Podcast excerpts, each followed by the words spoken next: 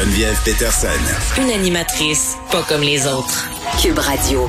J'aime trop, j'aime trop la vie, j'aime trop la, j'aime trop, j'aime trop la vie, j'aime trop la, j'aime trop, j'aime trop la vie, j'aime trop. Et oui, vous avez reconnu la belle voix de Philémon Simon. Ça s'appelle J'aime trop la vie. C'est sur son dernier album, euh, L'amour. Il est là, Philémon Simon. Salut. Allô? Hey, je voulais euh, qu'on se parle par rapport à une publication Facebook très longue que tu as faite, mais que j'ai lue avec beaucoup d'intérêt sur la fameuse question des droits d'auteur, qui est toujours un, sujet super épineux. Peut-être faire un peu de mise en contexte. C'était par rapport à un article du Devoir dans, lequel tu te prononçais sur cette question-là. Et tu nous es arrivé dans un statut Facebook en disant, ben écoutez, euh, cet article-là, oui, mais on s'attardait beaucoup trop, entre guillemets. Tu me diras si tu d'accord avec ça. Peut-être j'interprète mal ce que tu as dit à la question euh, de l'argent. Tu disais que pour toi, la question des droits, ça va bien au-delà de la question monétaire. Ben oui, c'est sûr que l'argent, c'est pas rien au sens que c'est- important, Mm. mais, mais au fond, ce que je disais, c'était c'était c'était plus euh, ce que je trouvais l'incohérence d'avoir à céder ses droits. C'est ça que je comprenais pas. Puis, puis en fait, finalement, les, les répercussions négatives que ça a euh, Mm.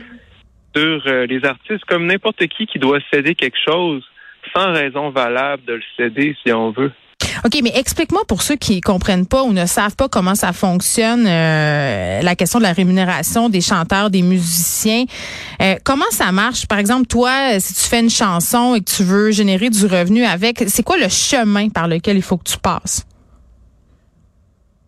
Ben, pardon, il y en a, il y en a plusieurs évidemment. Tu sais, euh, à une certaine époque, il y avait la vente de disques. Bon, Ouais. ça n'existe plus.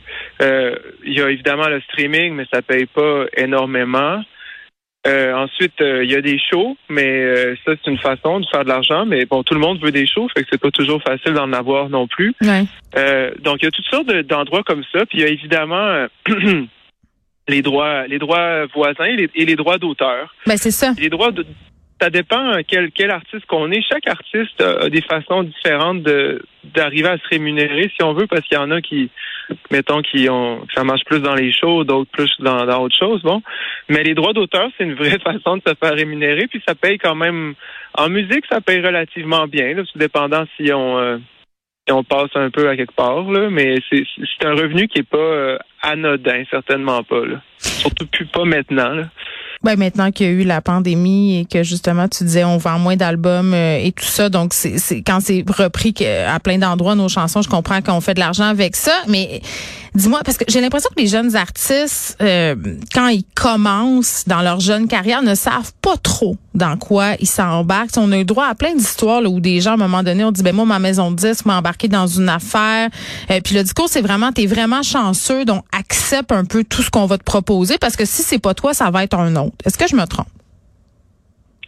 Ben non, je pense pas que tu te trompes.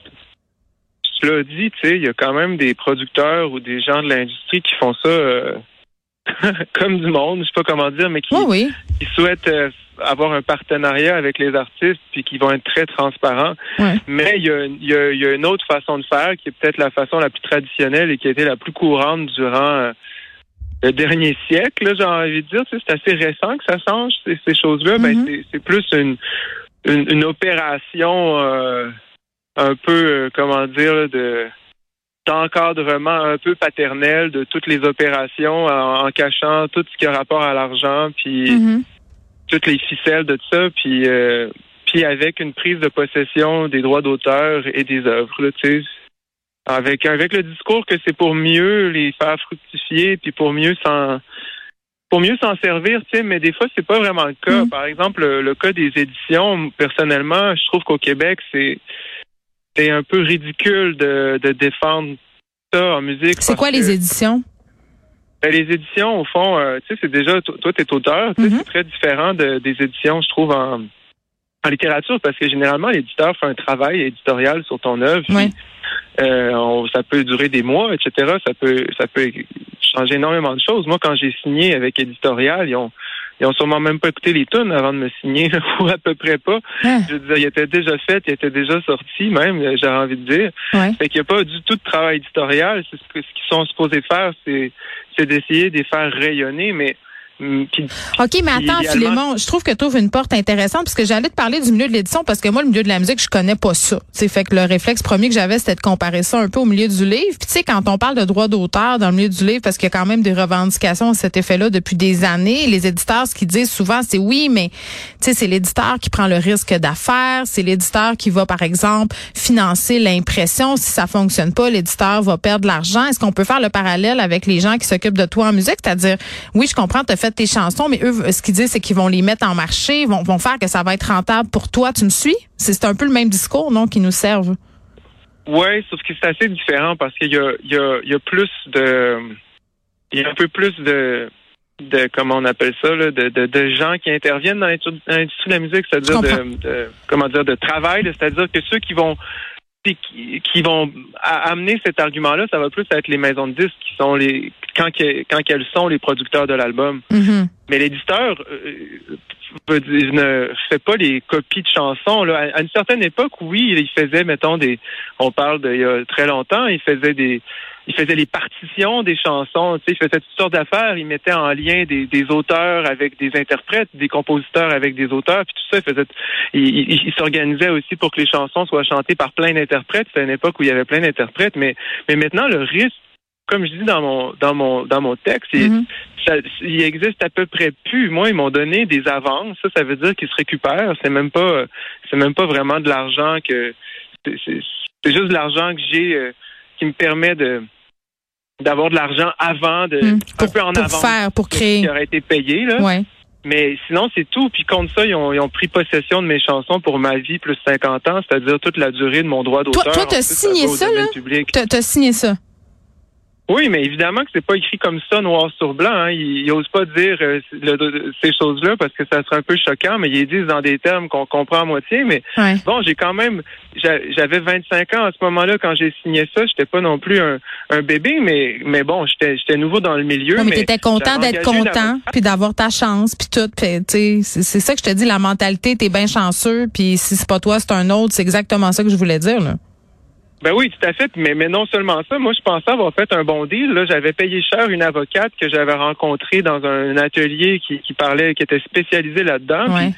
En fait, le, le problème, c'est que finalement, c'est une pratique qui est tellement normalisée que même les, les avocats de, de cette époque-là, je ne sais pas ce qui- les avocats ce qu'ils pensent maintenant, euh, trouvent ça normal. Ils trouvent ça normal qu'on dépossède les artistes. C'est ça que je trouve euh, le drame de tout ça ou tragique là-dedans, c'est Mm. qu'on on n'y voit pas de violence. Moi, c'est ça que j'ai j'ai voulu dire. C'est une violence de déposséder les artistes, surtout pour aucune raison.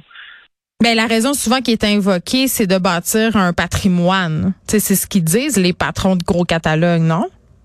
Ben oui, puis ça, c'est complètement insultant. C'est ce que je dis dans mon texte. C'est leur fameux patrimoine, qui est un terme qu'on utilise pour parler de belles choses, comme le patrimoine de l'UNESCO. Je sais Ouais. pas trop ces choses-là Ouais. qu'on veut pas, qu'on veut comme garder pour pas que, pour pas que personne puisse l'acheter pour que ça soit préservé.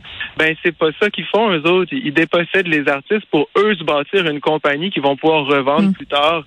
Avec juste un catalogue ouais. de chansons qu'ils connaissent à moitié le trois quarts du temps. Ils vont pouvoir C'est- s'acheter c'est- des c'est chalets. pur capitalisme, là. Hmm. Ils C'est vont pouvoir s'acheter c'est- des chalets, puis c'est pas toi. d'utiliser ce terme-là, je trouve, Ouais. patrimoine.